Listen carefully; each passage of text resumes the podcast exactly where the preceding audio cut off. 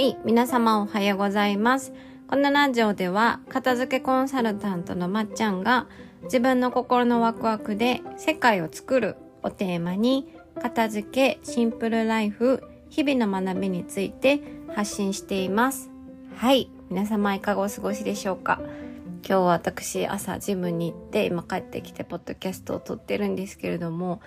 いつもとね違う時間帯に行ったのでいつもと違う、えー顔ぶれだったんですけれどもあのジムに入った時にねあの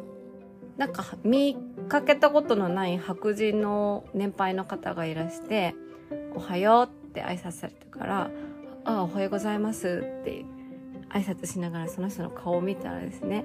あの頭に赤色のスカーフをあれスカーフっていうんだっけ？なんかとりあえず布を頭に巻いてであのスーパーマンのさあの青色の服あるじゃないですか。あれのタンクトップを着てで下のパンツはショートパンツの真っ赤なパンツを履いてで靴も真っ赤だったんですよ。なかなか見かけないあの 格好だなと思ってあスーパーマンだなと思いながらムキムキでねそう。面白いおじさんだなと思いながら私は自分のねあの筋トレ集中してやってたんですけどあの背中を持たれて足をこう上げるあのお腹の筋肉を鍛えるマシンじゃないですけどそういうのあるじゃないですかこう足をこう直角に上げるやつ。ね、あれをねそのおじさんが重りをものすごい重い重りを足につけてやっててでそのマシンがねちょっとこう浮いてるところについてるんですよ。足がこうつかないところについてて台に登ってやるんですけどその重りをつけながら足を上げて体をこう上げているそのおじさんを見てスーパーマンが 飛んでるってはい朝から思いましたっていう 報告です。はい。なんかいいなと思いました。今日は朝からスーパーマンを見てきました。はい。で今日今日のテーマなんですけれども もうスーパーマンとは全く関係ないんですけれども今日のテーマはあの今日はねあの思いがこもったものたちのあの片付けをするとどんないいことがあるのかっていうお話をしようと思います。で基本的に思いがこもったものっていうのはまあ写真とかねそういった思い出品も入るんですけど、まあ、それだけじゃなくって例え服でもカバンでも本でもものすごい思いがこもっているものっていうのは基本的にあの最後の方にお片付けをした方がよくってなんでかっていうとあの思いがこもったものっていうのはそれに触れただけでこう時間が結構取られるんですよね。うん、あのよくテスト前とかにあのアルバムを見返したらそれだけでねあの半日終わってしまうと結構あると思うんですけどやっぱり思いがこもってる分浸れちゃうからそれなりに向き合ったり片付けをするのって時間がかかるんですよね。なのであの時間がかかるものっていうのを後回しにしてった方がいいです。はい。でこういったその思いがこもっているもの、まあ、自分の思いだったり人の思いだったり両方あると思うんですけどそういったと思いがこもったものを、えー片付けると何がいいかっていうとですね。あの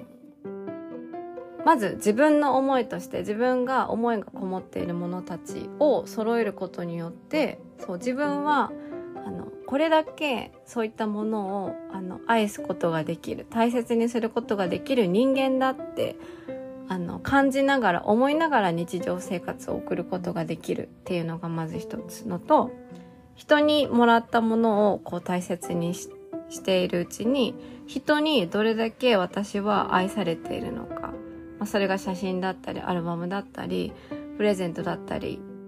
いろいろあると思うんですけどそう例えば写真だったらあの私の意識がない時代例えば赤ちゃんの時だったりとか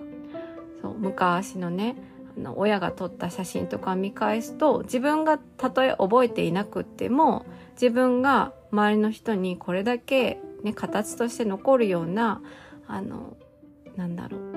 大切にされていたというねこう証拠があったりとか手紙があったりとかそれのこうなんか軌跡が残ってたりするとあ私っていうのは忘れてたけどそれだけ大切な人たちに囲まれてたりとかこれだけ人にあの望まれて生まれてきたんだっていうあの思いを忘れそうになるんですけど思い出すことができるんですよね。でそういったもの。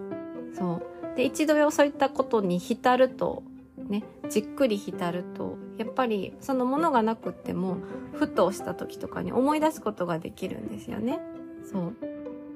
う。であのこういった思い出が思いがこもったものたちと向き合った方がいい、まあ、一つの理由として日常のそのやらなきゃいけないこととか忙しさとか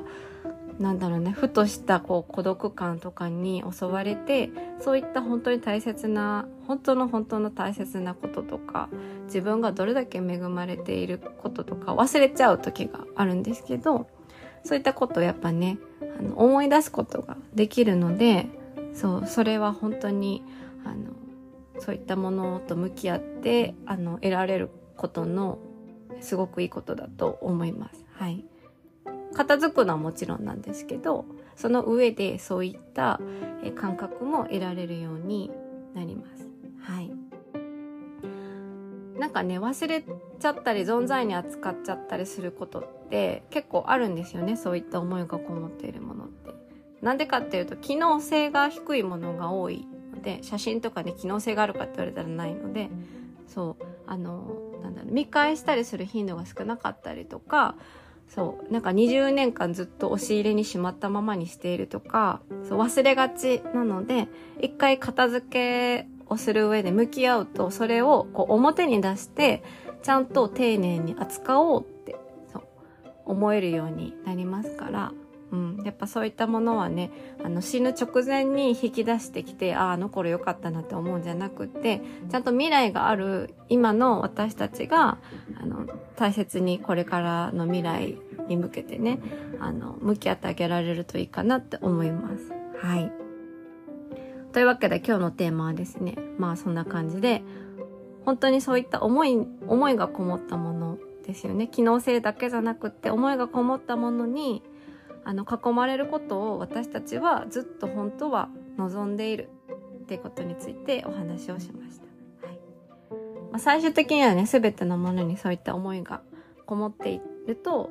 そう日常があ幸せだなってジーンってするんじゃないかなって思います。はい